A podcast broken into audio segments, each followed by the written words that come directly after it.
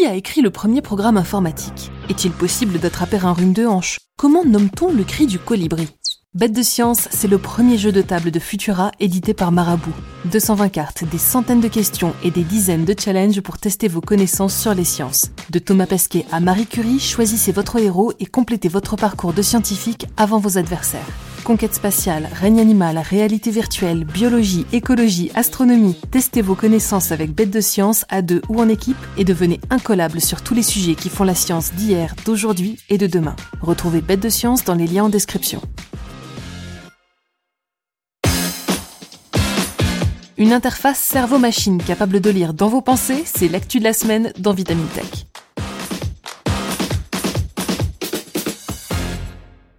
Pour le meilleur et pour le pire, les technologies sont devenues un outil central de la liberté d'expression. Elles permettent aujourd'hui à un large éventail de personnes, du gamer français à la militante iranienne en passant par le combattant ukrainien, de trouver une voie par le biais de posts, de vidéos, d'articles, de streams, de podcasts ou encore de billets de blog. Mais plus étonnante encore est la capacité des technologies à redonner la parole aux personnes qui semblaient l'avoir perdue pour toujours. C'est le cas d'une nouvelle interface cerveau-machine capable de traduire le monologue interne des personnes tétraplégiques.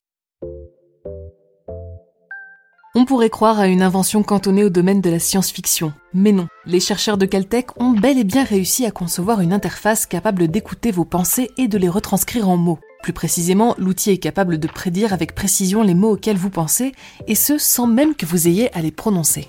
Ça peut sembler évident, mais c'est ce petit détail qui fait toute la différence avec d'autres technologies similaires conçues par le passé. Avant d'expliquer pourquoi, quelques précisions techniques pour bien comprendre de quoi l'on parle.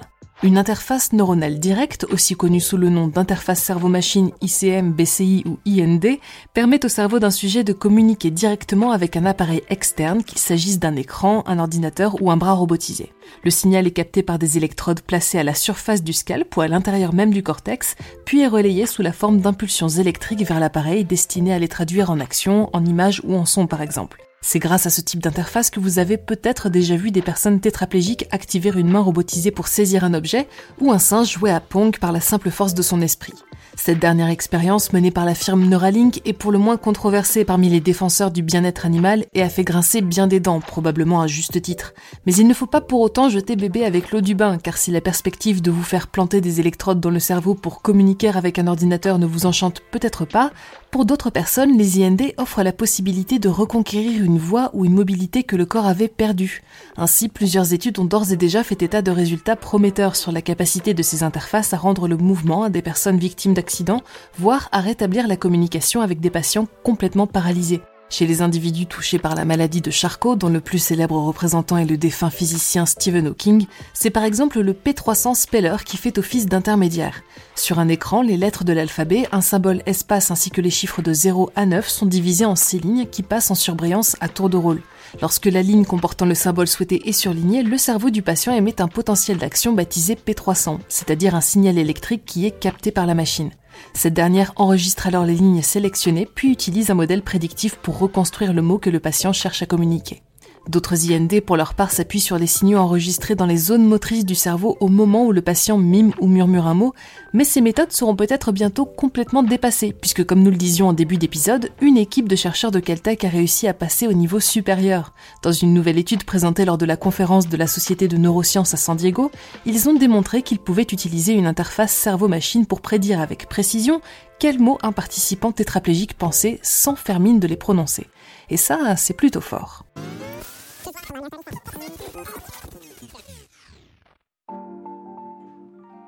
Alors évidemment, le coup de génie n'est pas venu du jour au lendemain. Plusieurs IND avaient déjà tenté de décrypter le monologue interne des patients et des patientes, mais bien souvent, les résultats étaient imprécis, incomplets ou n'étaient pas transmis en temps réel, ce qui n'est pas franchement idéal pour avoir une conversation avec quelqu'un ou répondre à un besoin immédiat. Dans le cas présent, les chercheurs ont recouru à une approche plus précise et donc forcément plus intrusive. Au lieu de placer un filet doté d'électrodes sur le crâne de leurs participants, ils ont directement branché les électrodes à des neurones individuels situés dans le gyrus supramarginal, au niveau du cortex pariétal postérieur. Entendez sur le dessus de la tête, grosso modo. Pourquoi à cet endroit? Eh bien parce que le gyrus supramarginal semble impliqué dans les choix phonologiques au moment de la production de paroles. Les chercheurs ont donc donné une liste de mots à penser aux patients et ainsi entraîné l'IND à reconnaître le schéma cérébral pour chaque mot prononcé intérieurement. Suite à cela, le participant était placé devant un écran où clignotait des mots qu'il devait énoncer dans sa tête. Résultat, l'algorithme de l'interface était capable de prédire 8 mots différents avec une précision allant jusqu'à 91% le tout avec seulement 15 minutes d'entraînement. Si les travaux sont encore préliminaires, les performances obtenues par Caltech n'en sont pas moins impressionnantes et l'on imagine que le dictionnaire de l'IND pourrait être considérablement élargi après quelques heures d'entraînement. Pas de quoi tenir une discussion philosophique pendant trois heures pour le moment, mais pour des personnes privées de parole, le simple fait de pouvoir exprimer un sentiment ou un besoin essentiel représente d'ores et déjà une avancée considérable. Notons d'ailleurs que le gyrus supramarginal s'est également révélé très utile dans des expériences de préhension, en permettant à des chercheurs de décoder les mouvements de la main que les patients souhaitaient réaliser. Des études plus poussées pourront donc miser sur cette unique porte d'entrée pour établir à la fois la parole et la motricité, au moins dans une certaine mesure.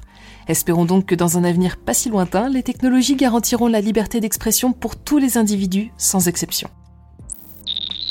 C'est tout pour cet épisode de Vitamine Tech. Pour ne pas manquer nos futurs épisodes, rendez-vous sur vos apodios préférés pour vous abonner à ce podcast et n'hésitez pas à nous laisser une note et un commentaire pour soutenir notre travail. Cette semaine, je vous invite à découvrir notre nouveau podcast Jeune Pousse dédié à l'innovation positive ou Tech for Good. Le premier épisode pose la question Peut-on sauver la Terre grâce à l'espace? Et le prochain sortira demain, jeudi. Je vous invite donc à aller y jeter une oreille et à vous y abonner dès maintenant.